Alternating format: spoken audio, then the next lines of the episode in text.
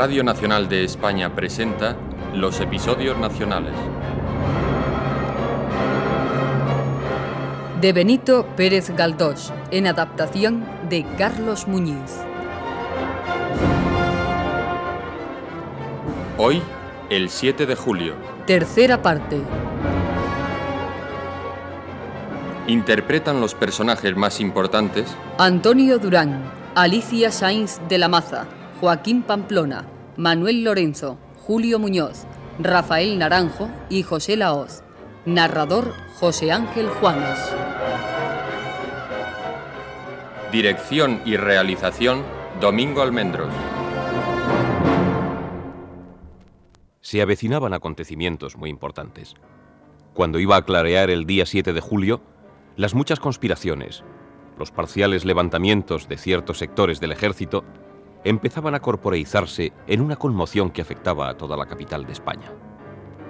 Conocedor de la intención que tenían muchos de los sublevados, el maestro Naranjo había ido a su casa y después de recoger precipitadamente lo más indispensable para la huida, se había despedido de don Urbano Gil de la Cuadra y de su hija Soledad, quienes le entregaron sus pocos ahorros para que pudiera disponer de algún dinero mientras escapaba. Padre e hija quedaron solos en la casa y durante largo rato no pronunciaron una sola palabra. Don Urbano miraba al techo y pensaba que no tardarían muchas horas en prenderle, como ya ocurriera un año antes. Le iban a prender a él, que solo había conspirado durante aquellos meses en lograr que Anatolio, su sobrino, contrajera definitivamente matrimonio con Soledad. Si iban a prenderle, esta vez ni se molestaría en intentar la huida. Era un hombre acabado. ¿Qué le ocurre, padre? Me gustaría saber dónde se ha metido nuestra providencia. ¿Qué hace Dios por nosotros? Si consiguiera ver qué hace nuestra providencia en estos momentos, ¿acaso llegaría a creer en Dios? Padre, no blasfeme usted. Aún nos puede castigar Dios con más dureza. Más todavía. En fin, ¿qué más da? Cuando venga el castigo, ya estaré en el otro mundo.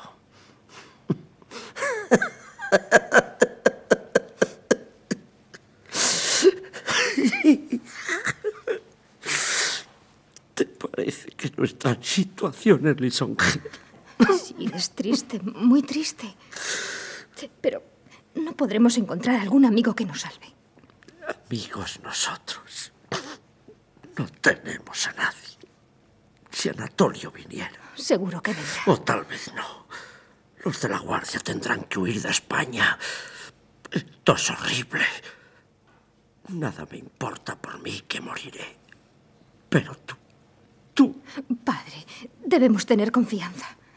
Tal vez no ocurra nada. nada. Pero tú todavía crees en la posibilidad de que salgamos bien de esta agonía. Sí, lo creo. ¿Cómo? Pidiendo protección. ¿A quién? Yo buscaré quien nos ampare. Dime antes su nombre. Salvador Monsalud. No vuelvas a repetir ese nombre en mi presencia. Aunque pudiera hacer algo por nosotros, que sin duda podrá. No quiero nada de ese miserable. Pero todavía, cuando todo nos falta, cuando nombramos a la muerte como única esperanza nuestra, todavía, Señor, este aborrecimiento que es como el de los demonios. Todavía, todavía y siempre. Hasta la muerte. Adelante. La puerta está abierta. Se ofrece algo. Así que nos hemos quedado solos. ¿Y qué tal va el señor Gil? Al señor le convendría tomar una tacita de tila. Voy a hacérsela. ¿Hay lumbre en esta cocina? Hija mía, Soledad, ¿dónde estás? Aquí no me separo un instante. Sabes que no te veo. Pero hay luz en el cuarto. Sí, hay luz. Ah, sí. Ya distingo, ya veo algo. Pero nada más que sombras. Estás aquí. ¿Hay alguien más en el cuarto? Nadie más. Doña Rosa ha pasado a la cocina. Dime, ¿has echado algo en mis ojos? No te veo bien. Yo. Podía ser. El nombre que has pronunciado ha sido como una puñalada. Dios mío. ¿Qué oscuridad es esta que me rodea? Soledad. Mis ojos se nublan. Dime. Esto es morir. Se muere así. Vamos, no será nada. Tal vez cansancio. Procure usted dormir. Sí. Será lo mejor. Si viniese Anatolio, despiértame al instante. Quiero verle. Ahora voy a acostarme.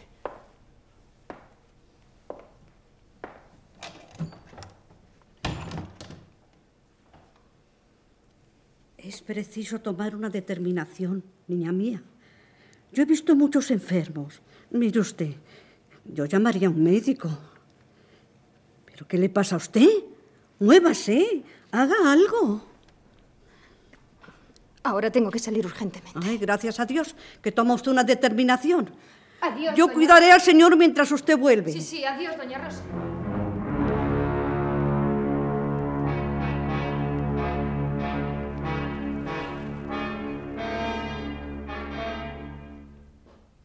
Eran las dos de la madrugada, cuando Solita, envolviéndose en su pañuelo, bajó hacia la plazuela de Navalón.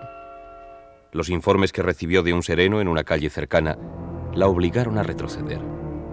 Iba en busca del batallón sagrado, formado por oficiales de reemplazo y paisanos, entre los que estaba Salvador Monsalud. Ya en la calle de la Luna, sintió miedo y se detuvo a escuchar.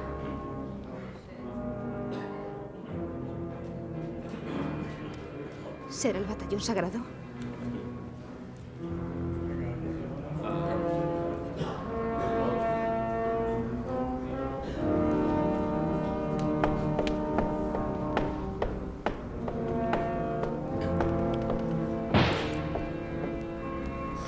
¡Tiros! ¡Están luchando! ¡Los guardias! ¡Los guardias! ¡Que de huella! ¡Viva el rey absoluto! ¡Atrás! ¡Atrás!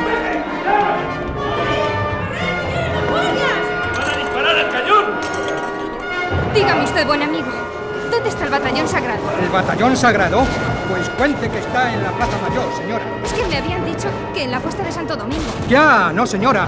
Entonces, en la Plaza Mayor. Mismamente. Y apúrese y no se quede aquí, que vienen los guardias. Oiga, ¿por qué parte cree usted que debo ir? Por ninguna. ¡Corra, corra! ¡La matarán!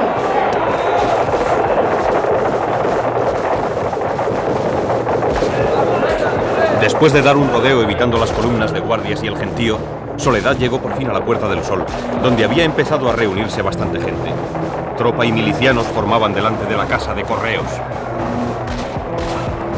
Oiga, por favor, ¿es cierto que el batallón sagrado está en la Plaza Mayor? ¡Y yo qué sé, señora!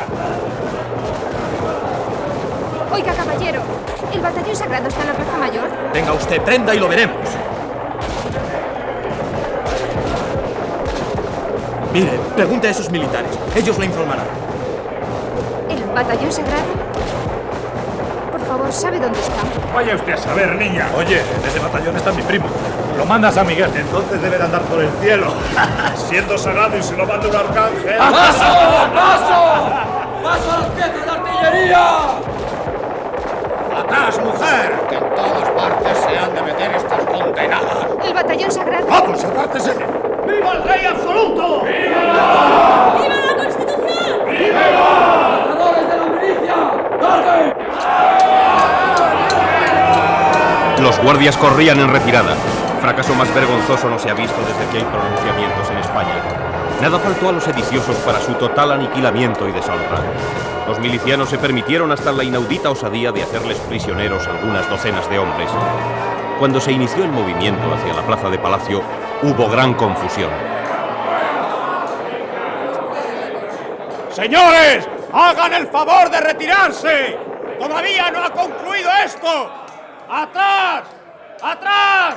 ¡A un lado todo el mundo! ¡Viva la milicia nacional! ¡Viva don Primitivo Cordero!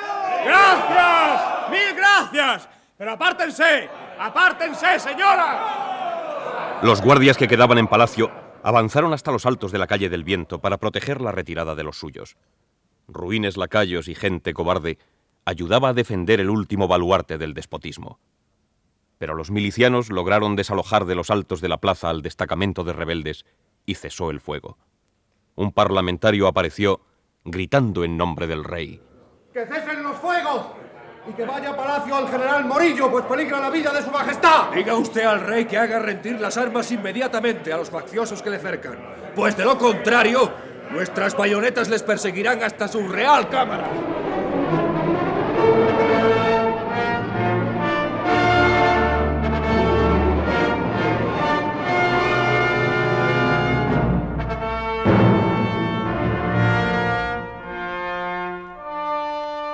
¡Les hemos vencido!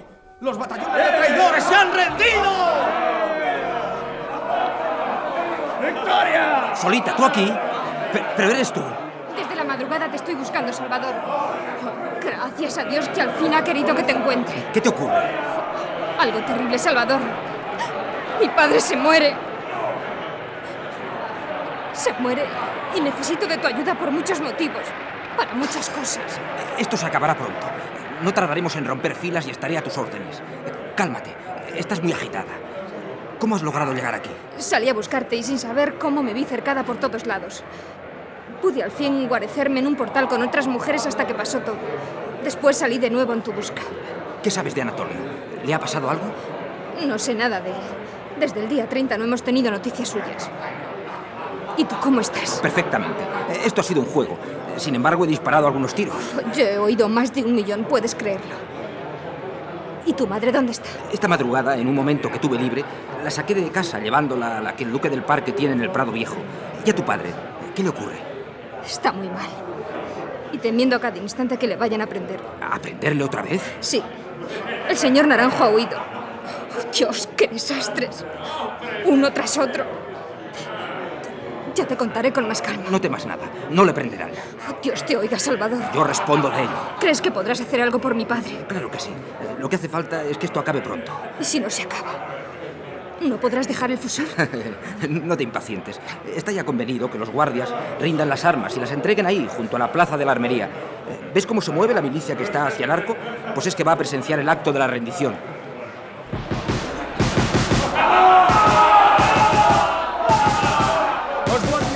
Una descarga a la milicia que iba a presenciar la rendición. ¡Se escapan por la escalera de piedra que baja al campo del moro! ¡Huyen! ¡Huyen a la desbandada! Se van. Mejor. Así se acabará todo mucho antes. Tengo que irme, hermana. Hay que perseguir a los fugitivos.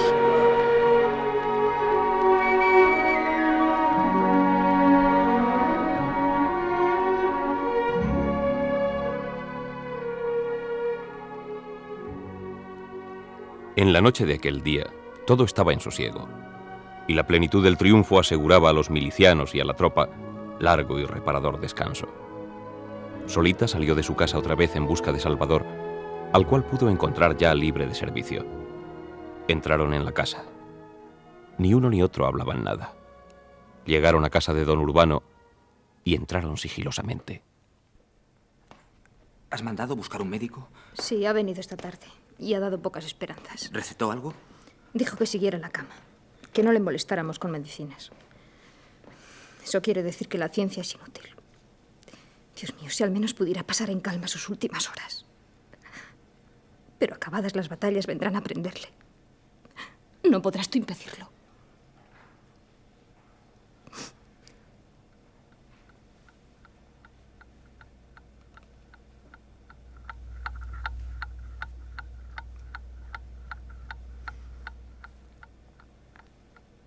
¿Ah? ¿Ya está usted de vuelta solita? ¿Ha venido alguien? Sí, hija mía, sí. Hemos tenido visita. Hace un momento acaba de salir. ¿Quién? Una señora. Una señora muy linda. ¿Y qué buscaba? Venía muy sofocada. Preguntó por el señor Naranjo. Cuando le dije que se había marchado, no lo quería creer. Virgen Madre, ¿y ¿cómo se puso? Estaba furiosa y daba pataditas en el suelo. ¿Y no dijo nada más? Me preguntó que dónde tenía sus papeles el señor Naranjo. Y yo, ¿qué demonios sé? Ya me iba mostazando la tal señora. También hablaba sola. ¿Era hermosa? como el sol. Y rubia. Rubia era, con unos ojos de cielo, como los míos. Ay, cuando yo tenía 15 años, claro. ¿Y vino sola? Subió sola, pero me parece que abajo le esperaban dos hombres. Ah, ahora recuerdo otra cosa. Me preguntó por don Víctor. Yo qué día antes sé de don Víctor. Creo que es aquel clerigón gordo, ¿no? Después de marearme bastante, registró todo lo que había en el cuarto del señor Naranjo. Pero no debió de encontrar lo que buscaba, pues decía entre dientes, ese cobarde nos va a comprometer. ¿Y no entró aquí? También entró y vio al enfermo, pero no tenía trazas de interesarse por él. Yo no me pude contener al fin porque mi genio es muy quisquilloso y le dije, señora, hágame el favor de no ser tan entrometida y marcharse de aquí, que no nos hacen falta visitas. Bien dicho. Yo la hubiera puesto en la calle desde que llegó. ¿No dijo su nombre? ¿Qué había de decir? ¿Sospechas tú quién puede ser? No. Este caballero será médico o cirujano, ¿no? ¿Y, y qué se dice por ahí? ¿Es cierto que los guardias han sido acuchillados en el camino de Alcorcón y que no queda ni uno para contarlo? Parece que han muerto más de 300 hombres. Algunos guardias en su fuga se han plantado de un salto en Arganda. Es cierto que les cogieron la bandera coronela. El Señor nos tenga de su mano. Bueno, pero este caballero no entra a ver al enfermo. Yo creo que si se le diera una copa de vino. Para mí que esto no es más que debilidad, debilidad pura. ¿Cuánto tiempo hace que salió? ¿Quién? Esa señora. Ah, ya no me acordaba de ella. Hará poco más de media hora. ¿Te vas ya, Salvador? No, no me voy. Me he levantado no sé por qué. Pero ya ves, me, me vuelvo a sentar. Anatolio. Anatolio. Ya voy, padre. Ya voy. Ha llegado. Ha llegado ya. Ven acá. Ven a mis brazos, querido hijo. Vamos, vamos, padre. Tranquilícese usted. ¿Por qué no traes luz? Luz. No veo nada. ¿No ve usted la luz? Es que duerme. Mejor. A dormir, padre. Nada. No veo nada. Está usted adormilado y acaso por eso no ve. Te digo que solo veo sombras. Unos negros bultos que van y vienen. No está ahí Anatolio. Sí, es él. Gracias a Dios que estáis casados. Hija, abraza a tu esposo. Más fuerte. Abrázala más fuerte. Con la efusión de un verdadero cariño. Así. Así, así. Dejémosle reposar ahora. ¿Qué voz es esa? Sole. Anatolio. Yo he oído una voz. No hay nadie. Padre, por Dios. Anatolio. ¡Mátale! ¡Mátale! ¿A quién? Padre, por Dios, no se debe matar a nadie. He oído su voz. ¡Hasta aquí! ¡Es él! ¡Es Monsalud! Padre, perdónale. No, no.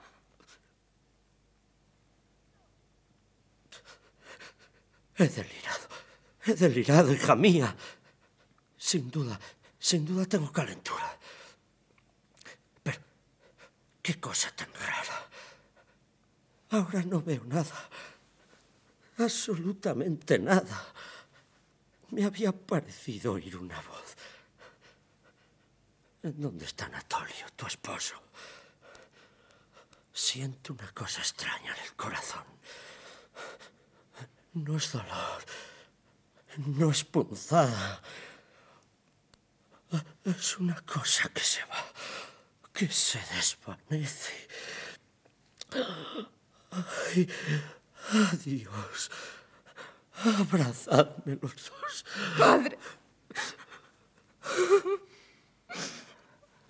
Vamos. Abrazaré tú también, Anatolio. Claro que sí, padre. Ahora debe calmarse. Ay, ay, qué, qué feliz soy. Estáis ya unidos para siempre. Sois marido y mujer. Bendito sea Dios. Muero contento. Sois dichosos.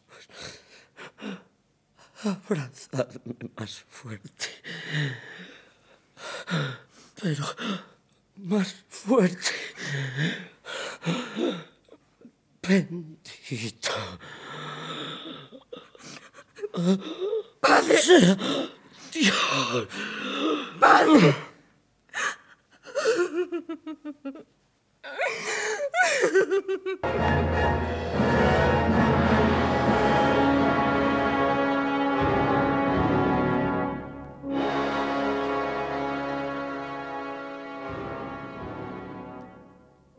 Salvador sintió que el cuerpo que tenía entre sus brazos perdía su elasticidad y pesaba, pesaba cada vez más. Al fin la cabeza cayó hacia atrás y cesó la respiración del infeliz anciano. Al observar esto, trató de apartar de allí a la pobre Soledad, que era ya huérfana. Serían las diez cuando sonaron golpes en la puerta de la casa.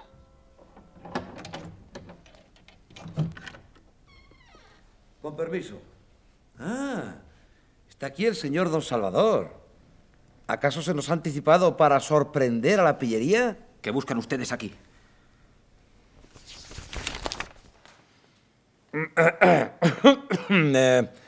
el excelentísimo ayuntamiento, etcétera, etcétera, etcétera, hace saber que muchos guardias han quedado ocultos en las casas o quizá estos miserables han hallado un asilo compasivo en la generosidad de los mismos a quienes venían a asesinar. Bien, en resumidas cuentas, señor Monsalud, ya conoce usted el bando de hoy. Venimos a ver si está aquí el alférez de guardias, don Anatolio Gordón. Aquí no está. Bien, ya veremos, ya veremos. En cuanto al señor Naranjo y al señor Gil, también tenemos orden de llevárnoslos. Porque hoy concluye el imperio de la canalla y ya se puede decir por fin a boca llena, para que tiemble el infierno, ¡Viva la Constitución! ¡Viva ¡Silencio, animales! Hay un muerto en la casa. Sí, sí. Tal es su sistema. El despotismo conspira para asesinarnos, pero cuando se ve cogido y vencido, se hace el muerto. Lo mismo pasa allá. ¿En dónde? En la casa grande. Así que un muerto. Sí. El señor Gil de la Cuadra ha fallecido. ¿Y Naranjo? ¿Ha espichado también? Ha huido. A mí con esas. Registraremos la casa. Si tropezamos con don Víctor Saez o con otro pajarraco gordo, ¡qué gloria, muchachos! ¡Qué gloria para nosotros! Si de veras ha muerto, bien muerto está. A fe que no se ha perdido nada. Bueno, vámonos de aquí, que esto da tristeza y hoy es día de felicidad. ¡Viva la Constitución! Fuera de aquí, miserable. Silencio. Respete a los muertos.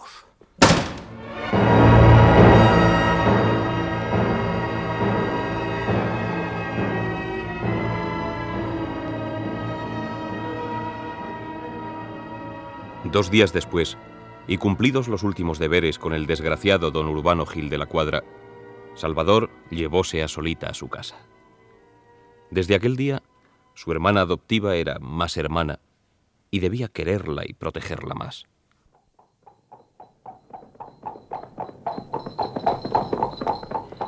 Ahora no te faltará nada. Vivirás en mi casa, tranquilamente, con mi madre, hasta que se presente tu primo, que casi es ya tu marido. Seguramente ha salido con los guardias que huyen. Verás cómo pronto tendremos noticias suyas. ¿Han huido muy lejos? Sí, muy lejos. Pero no temas. Han muerto pocos, por más que digan para exagerar la importancia de las refriegas de ayer. Debes estar tranquila. He oído los nombres de casi todos los que han perecido y nada se dice de tu futuro esposo. No lo es todavía. Pero lo será. Al fin llegará tu hora de felicidad. Y bien ganada que la tienes.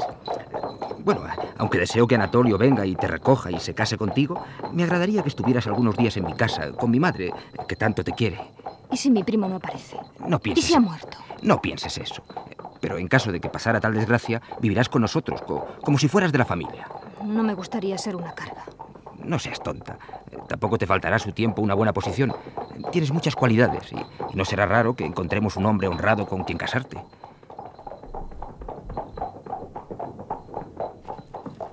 Salvador había trasladado a su madre a una casa que el duque del Parque poseía en el Prado Viejo y cuyas largas tapias ocupaban parte de la vasta manzana comprendida entre las calles del Gobernador y de Atocha. Allí condujo Monsalud a Solita.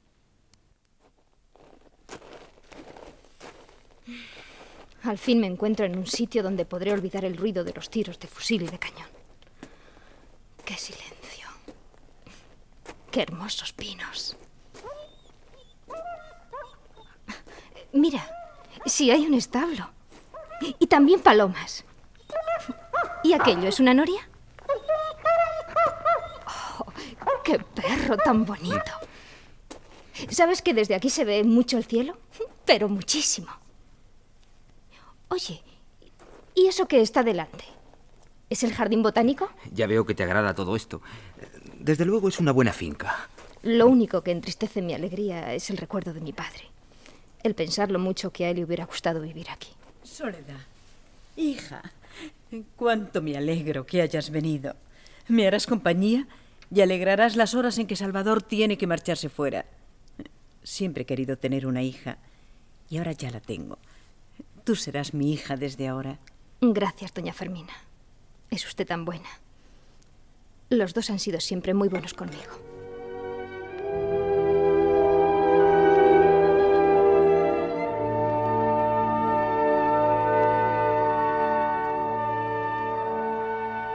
Salvador salió, deseando averiguar la suerte del novio de Solita. Pero esto era cosa harto difícil. Se supo que la caballería de Almansa y la milicia habían cogido muchos prisioneros en los alrededores de Madrid, que Palarea había cogido a 356, que Copons había hecho también buena presa y matado a algunos. En los días sucesivos se tuvo noticia de los detenidos en Húmera y en el Escorial, en Tarancón y Ocaña, pero ni entre los prisioneros ni entre los muertos se tuvo noticia de ningún Anatolio Gordón. ¿Sabes algo de mi primo Salvador? No hay ni rastro de él, pero sin duda vive. Debe ser de los que están escondidos en los pueblos o, o, de los que han ido a unirse a las facciones del norte. En ese caso, ¿no podrá volver a Madrid? Sí, podrá volver dentro de poco. Aquí se perdona pronto y todo se olvida. No te apures. El pobrecillo es tan bueno que Dios no le habrá dejado morir. Por Dios, hermano, no te descuides en averiguar si vive, si necesita algún socorro. Seguiré buscándole, Soledad, hasta que dé con él.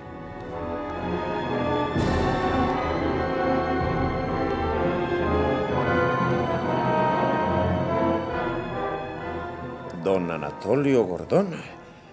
Ese nombre no me es desconocido. Me suena, me suena. Eh, siéntese, amigo Monsalud, mientras hago memoria y registro estos apuntes. Eh, pues no. No hay nada. Sin duda confundo ese nombre con otros. ¿Era alférez? Alférez de guardias, en el tercer batallón. Los del tercero están casi todos muy lejos de aquí. Veremos si mañana se sabe algo. ¿Qué le pareció nuestro famoso Tedeum en la plaza? ¿Ha visto usted fiesta más solemne en lo que va de siglo? Estuvo magnífica. Eh, pero si me hiciera el favor de preguntar a, a, los dos ayudantes de Palarea que están arriba, ellos quizás sepan... ¿El paradero de su amigo? Eh, sí, de Gordón. Ah, descuide, yo lo averiguaré. Esta noche tengo que ir al ayuntamiento, después al Ministerio de la Guerra.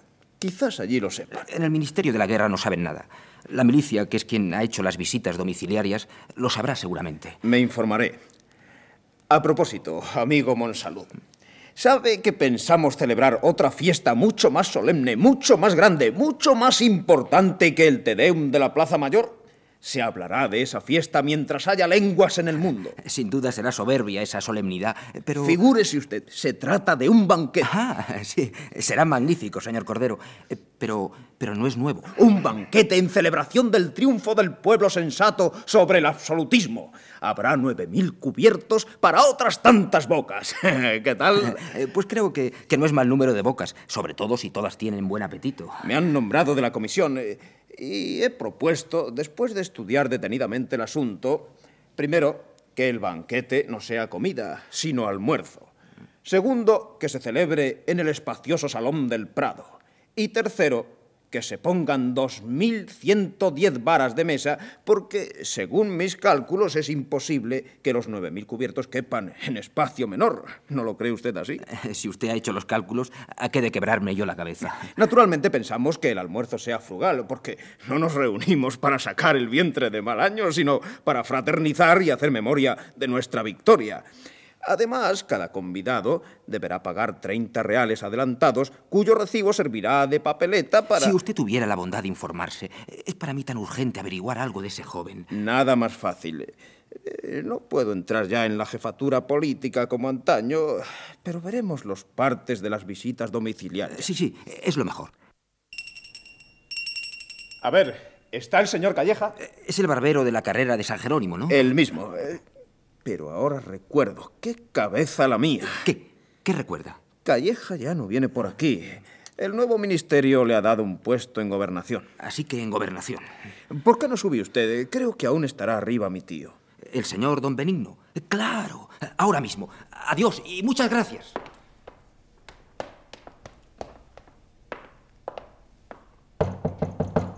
Adelante. ¿Se puede? Pase, pase, amigo Monsalud. Dichosos los ojos. Eh, Ya veo que está usted lleno de vendas y parches por sus gloriosísimas heridas. Eh, Me han contado sus hazañas del día 7. Esto no es nada, caballero Monsalud. Usted sabe que no había matado nunca un mosquito, pero vi que los míos vacilaban indecisos. Cuando vi el fulgor del sable de Palarea y oí el terrible grito del brigadier guerrillero y médico, mi alma pasó de terribles angustias a fogosos enardecimientos.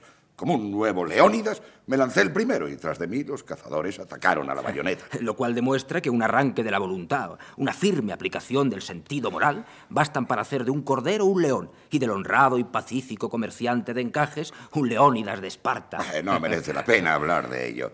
Y usted, ya, ya, ya sé lo que le trae aquí. Ayer me lo dijeron. Busca usted a un alférez de guardias que se ha esfumado. Efectivamente. Eh, Creo que si aquí no me dan noticias, Eh, pues... descuide, descuide usted. Eh, Pero da la maldita casualidad de que el gobierno ha pedido ayer todos los datos y no los tenemos aquí. Sin embargo, se conservan algunos apuntes de las visitas domiciliarias. ¿Le parece a usted que los veamos? Por cierto que no comprendo este afán del gobierno por meterse en todo. Pero dígame usted, ¿qué piensa de este gobierno? No he tenido tiempo aún de pensar en el ministerio. Será como todos. Bueno, eh, si le dejan gobernar. Eh, temo mucho que estos señores hagan alguna barbaridad, porque todos ellos son gente inexperta y ligera de cascos. Tenemos de ministro de Estado a un literato. Y esto, francamente, no... Eh, ¿Quiere decir que Evaristo San Miguel es literato? ¿No compuso la letra del himno de Riego? Francamente, desconfío de los poetas. Sí, claro, los poetas. Pero no se olvide usted, mi querido don Benigno, de, de averiguar. Anatolio Gordón se llama ese alférez. Descuide, hombre, descuide. En sus manos lo dejo. Y ahora, si me permiten, me retiro, don Benigno. Tengo mucho que hacer. ¿Sin llevar las noticias que desea? Aguarde usted, hombre, aguarde usted. Es cuestión de un momento. ¿Ese joven era alférez? ¿Fue de los que huyeron o de los que se escondieron? Eso es lo que trato de averiguar. Bueno, bueno, bueno, bueno. ¿Sabe usted si se batió bien? Qué lástima de muchachos. Dicen que Su Majestad los incitaba a degollarnos, pero yo no lo creo. Sé que ha lamentado los sucesos del día 7. Usted tendrá noticia de su famosa entrevista con el general Riego. ¿De mi entrevista con el general Riego? No, hombre, no, no, no. De la entrevista de Su Majestad con el general Riego. Eh, Sí, algo he oído, sí. Eh, Pero eh, si usted me hiciera el favor. Pues el mismo general me lo ha contado anoche. Es verdaderamente patético el caso. El rey le llamó y delante de todo el cuerpo diplomático le dio un abrazo apretadísimo diciéndole que le apreciaba mucho. Menudo cinismo el de su majestad. Aseguran que el propio rey le dijo al general, en mi corazón no tendrán ya entrada los consejos de hombres pérfidos. Sí, sí, los pérfidos. Los pérfidos tienen la culpa de todo. Tres o cuatro pillos ambiciosos. ¿No le parece? Desde luego. Le digo a usted que Riego salió de palacio entusiasmado. Bueno, había que oírle. Su Majestad se quejó de los insultos del trágala. Bueno, es natural. Siempre me ha parecido una vileza mortificar al soberano con groserías. Riego piensa lo mismo y ayer, cuando formábamos en la plaza, nos dijo que deseaba que no se cantase más el trágala. También suplicó que no se le vitorease más, porque su nombre se había convertido en grito de alarma. Bueno, yo me marcho. Buenas tardes. Bueno, pero tan pronto. Pero me parece que usted venía a saber algo. Eh, No recuerdo. Busco a un alférez de guardias llamado Anatolio Gordón. Gordón, Gordón. Ah, pero ¿por qué no me lo dijo usted antes? Ya, ya sé, ya sé dónde está ese joven. Dispense usted, amigo. Tiene uno la cabeza a pájaros. ¿Vive? ¿En dónde está? Si no me engaño, anoche oí hablar de ese joven a don Patricio Sarmiento. Malo, malo. Parece que está herido. Gracias a Dios. Algo es algo. Corramos allá.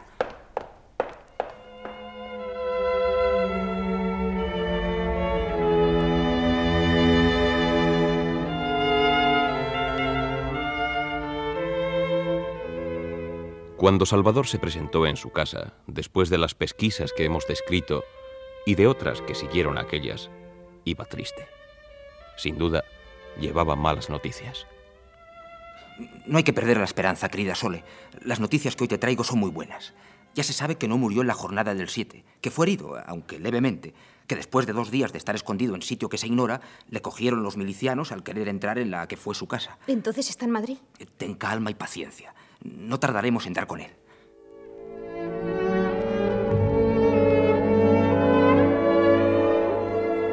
En aquellos días de residencia en Prado Viejo, Salvador cambió su conducta con respecto a su hermana adoptiva. Se le vio más expansivo, más locuaz y afectuoso, hasta un grado de vehemencia que Solita no había conocido en él antes. Buscaba Salvador su compañía y sus salidas de la casa eran menos frecuentes, menos largas. Una mañana, estando solos bajo la sombra de unos pinos, Sole, deseo que entre mi madre y tú traméis alguna intriga contra mí. ¿Que tramemos una intriga contra ti? Sí, para detenerme, para atarme. Porque si no, es posible que haga un gran desatino. Es que vas a volar. A volar. Has dicho la palabra apropiada. Hace días que trato de cortarme yo mismo las alas. Qué tormento, Solita. Tú, por fortuna, no conoces esto. Anoche, durante las largas horas sin sueño, he estado pensando que mi madre y tú podríais salvarme. ¿Cómo? Encerrándome. Atándome de pies y manos, co como a los locos. Mira, yo no entiendo esas cosas tan sutiles si no me las explicas claramente. Es verdad. Tú eres demasiado buena para comprender esto. Tu voluntad no se aparta nunca de la ley moral. Eres, eres como un ángel. ¿Qué dirías si, si me vieras arrastrado a cometer los mayores desatinos, conociéndolos y sin poder evitarlos? Que eras un hombre débil y menguado. Pero por fortuna no es así. Por desgracia, sí es. ¿Y qué desatino vas a cometer? ¿Algún crimen? No lo comprenderías. Por un lado, de deseo huir. Por otro, quedarme aquí, atado a vuestro lado. ¿Solo es eso? Pues tú eres el único que puede decidir. Vete si quieres. ¿Te gustaría? No. Prefiero que te quedes. Soledad, ¿no te importa que, que tu padre me odiase? Claro que no. Si él no me perdonó, tú has sido más humana y has perdonado mi falta sin conocerla. Y después de conocerla te la perdono también yo. ¿Que tú la conoces? Sí. Mi padre, en su delirio, dejó escapar algunas palabras muy reveladoras. Así que sabes... Estoy pensando que si tu primo no quiere aparecer, que no aparezca. Yo no pienso dar un solo paso más por encontrarle. Él se cuida poco de mí cuando no me avisa lo que le pasa, ¿no crees? Seguramente. Ese joven se porta mal contigo y tú no lo mereces.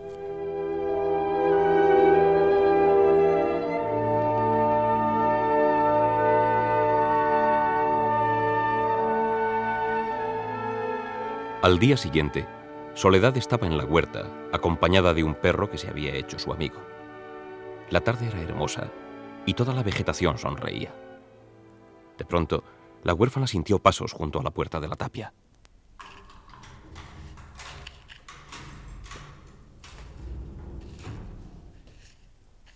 Anatolio.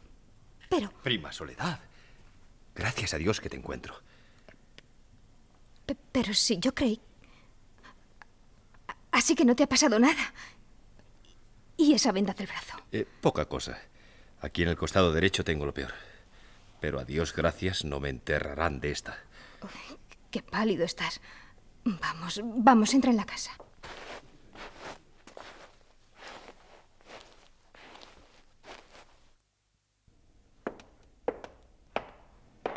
Supe que había fallecido mi tío. Dios mío, qué desgracia. Bien decía yo que no estaba bueno. ¿Por qué no le escribiste durante tu ausencia? Le hubiera hecho tanto bien. Pero si yo le mandé varios recados con algunos amigos. Claro que sin duda no se los dieron. E, El día 7, cuando nos batimos y fuimos derrotados, me escondí en una casa. Dos días después fui a buscaros y me dijeron que estabas aquí. Eh, dime, ¿por qué no continuaste en tu casa? ¿Qué casa es esta? La de un amigo. Jamás oí hablar a tu padre de ningún amigo que tuviese estas casas. Dime, ¿el amigo que te ha traído aquí era también amigo de tu padre? No. ¿No era amigo de tu padre? Entonces, ¿de quién lo era? Óyeme bien, Soledad. Tengo que hablarte con franqueza. He venido aquí informado de todo. ¿De qué te han informado? Te pareceré brusco porque no sé decir las cosas con rodeos bonitos, pero Dios me ha hecho así y no puedo remediarlo. Soledad, no me decido a casarme contigo. Muy bien. Yo no pienso ponerte una pistola en el pecho para que te cases. Yo he tenido fe en ti. Te he creído una buena muchacha. Es posible que lo seas, pero hay ciertas cosas que, que- que me hacen dudar. Y, y contra la duda ya sabes que no hay ninguna medicina. Sí, eso es verdad. Pero me gustaría saber por qué dudas de mí. Me han dicho, eh, bueno, antes te informaré de que fui a parar a cierta casa donde vive un tal Pujitos. Y este no solo me ocultó en su casa, sino que me ha cuidado como si fuera un hermano. Pues bien, un amigo suyo llamado Lucas Sarmiento, con quien anduve a palos en cierta ocasión, se acabó haciendo mi amigo y me contó cosas muy extrañas de ti. Dice que a escondidas de tu padre tenías amistad con un guapo mozo llamado Monsalud que te amparaba y protegía, que después de muerto tu padre te llevó a su casa. Dime si es cierto todo eso. Absolutamente cierto. Esta es su casa. Y también que a escondidas de tu padre y sin que él sospechase nada recibías ayudas económicas. Cierto es, primo. ¿Cómo he de negarte lo que no tiene nada de malo? Nada de malo. ¿Por quién me tomas? ¿Quieres burlarte de mí? No, primo, no me burlo. Pero si tú no puedes comprender lo que te he dicho, allá tú. Un amiguito que protege a una muchacha a escondidas de su padre. Y es lógico, porque ¿cómo había de consentir mi tío semejante infamia? Primo, cuidado con lo que dices. No tienes derecho a calificar lo que no conoces. Sea lo que fuere, yo veo eso muy turbio, pero que muy turbio. Por consiguiente, Puedes verlo como quieras. Pero no formes juicios temerarios. por consiguiente, repito, desde este momento retiro mi promesa. Eres muy dueño de hacerlo. Ya ves que procedo con franqueza, que me porto decentemente contigo diciéndotelo con la mayor claridad. Era natural que lo hicieras así. Sin embargo, si tú me probaras de una manera evidente que no ha habido mancha en tu conducta, a lo mejor, pues... Mi única prueba es decirte, soy inocente. Si esta no te basta, no tengo. No, no me basta. Soy un hombre y los hombres dudamos. Sole, para sostener mi promesa es preciso que me convenza de tu inocencia de forma total, sin duda alguna. Ah, es igual. No te molestes.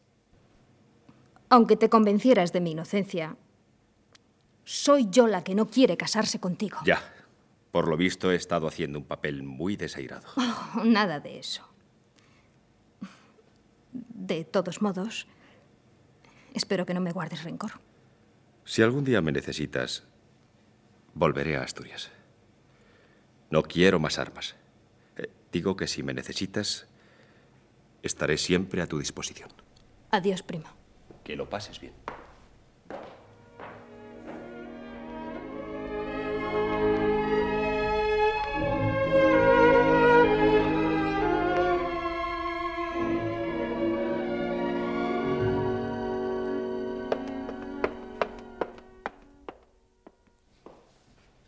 Soledad, hija, no le puedo detener. Se nos va. ¿Se va? ¿Que se va Salvador, doña Fermina? Ay, no puedo conseguir que se quede. ¿Y a dónde va? Ojalá yo lo supiera. Lo único que dice es que volverá pronto. ¿Y va solo? Creo que no. Ay, nada. Es una locura querer quitarle de la cabeza esta escapatoria tan parecida a las de Don Quijote. Sin embargo, eh, conviene que tú le digas algo. Puede que a ti te haga más caso.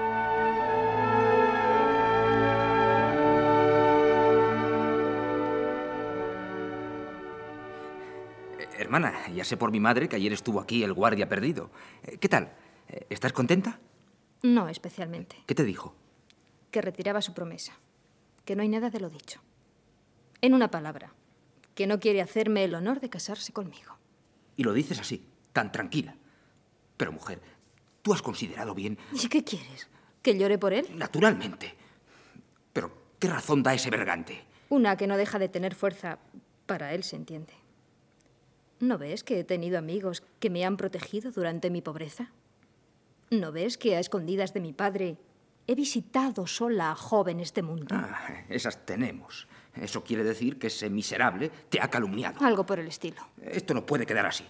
Has dicho que ese menguado duda de ti. Pues no lo consentiré. No lo consentiré. ¿Acaso eres tú omnipotente? Omnipotente no. Y no te rías. No creo que sea nada divertido para ti ver cómo se va al traste tu matrimonio. Estoy hecha a la desgracia. Pues, pues yo, yo convenceré a tu primo. Yo le pediré cuentas de este desaire que te ha hecho sin motivo ni fundamento. Me parece que tú sigues en poder del demonio. Puede ser, puede ser. Hijo, ¿te hago una tina? No quiero nada. Solo que esté mi ropa preparada para las 10 de la noche. ¿Tan pronto? Si ya da el reloj las nueve. Si no fuera porque es preciso cumplir. ¿Has dado una palabra? ¿Una promesa de muchacho casquivano? ¿Eso qué significa? No, no. Es imposible. ¿Qué es imposible, hijo? Quedarme. Y no, no entiendo nada. Pareces un lunático. Nos acabarás contagiando tu demencia. ¿Está mi baúl abajo? Todo está como lo has dispuesto. ¿Te vas ya? ¿Te vas por fin? Abrazadme las dos. ¿Te vas ya? No, me quedo. Abrazadme bien y, y no me dejéis salir.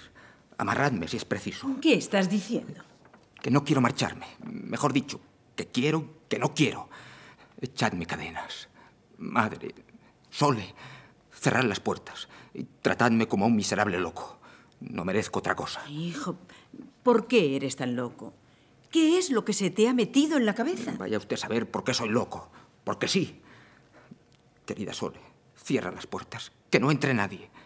Eh, si viene alguien, decid que me he muerto. Eso es, Solita. Si viene alguien, di que se ha muerto. Si pudiera morir fuera y vivir solo en mi casa. Ay, qué cansado estoy.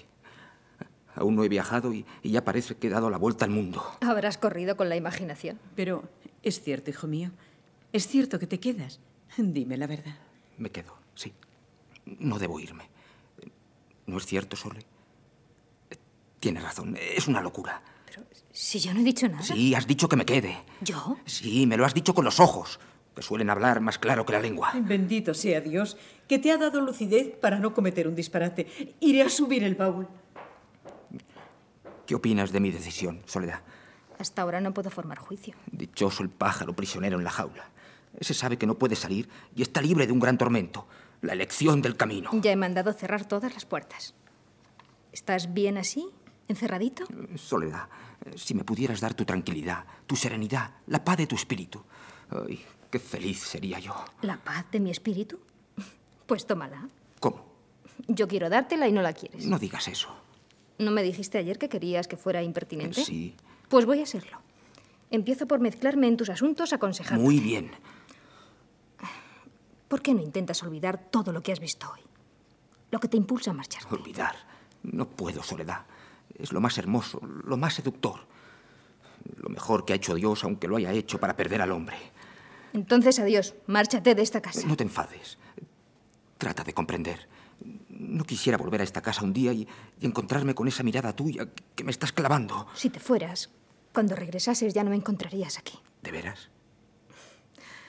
¿Por qué no tratas de ser razonable? Te lo prometo. Lo intentaré. No harás ninguna locura. Las menos que pueda. Prometer más sería una necedad. Pues adiós. ¿Te vas? Es preciso descansar. Hoy nos has dado mucho que hacer con tu desventurado viaje. Pues adiós. Dame tu mano. Serás juicioso. Hasta donde pueda. Por ahora es bastante. Que descanses. Buenas noches, Salvador.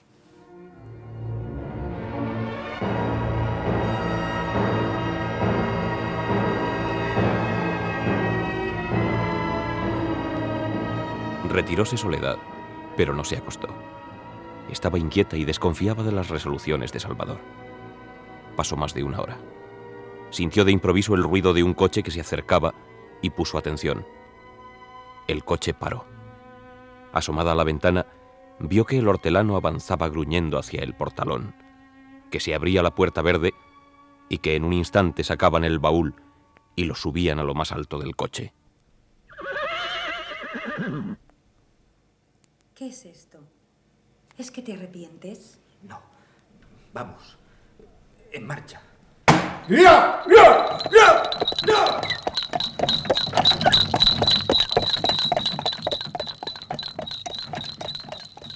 Salvador. Salvador. No te vayas. Vuelve, Salvador. Ven aquí.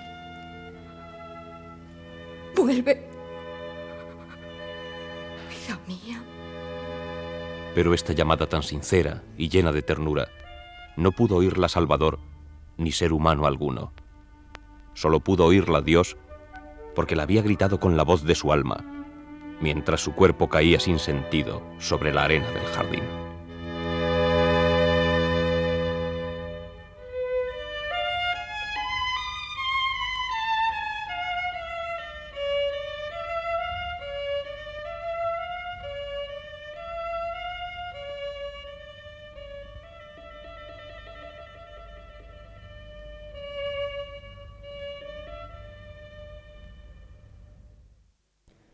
Acabamos de ofrecerles la tercera parte del 7 de julio, de los episodios nacionales de Benito Pérez Galdós en adaptación de Carlos Muñiz. Han interpretado los personajes más importantes Antonio Durán, Salvador, Alicia Sainz de la Maza, Soledad, Joaquín Pamplona, Sarmiento, Manuel Lorenzo, Don Urbano, Julio Muñoz, Anatolio, Rafael Naranjo, Cordero y José Laoz, Naranjo. Narrador José Ángel Juanes. Control y registro de sonido José Fernando González y Francisco García. Efectos especiales Bernardo Domingo y Joaquín Úbeda. Montaje musical Gonzalo Corella. Dirección y realización Domingo Almendros.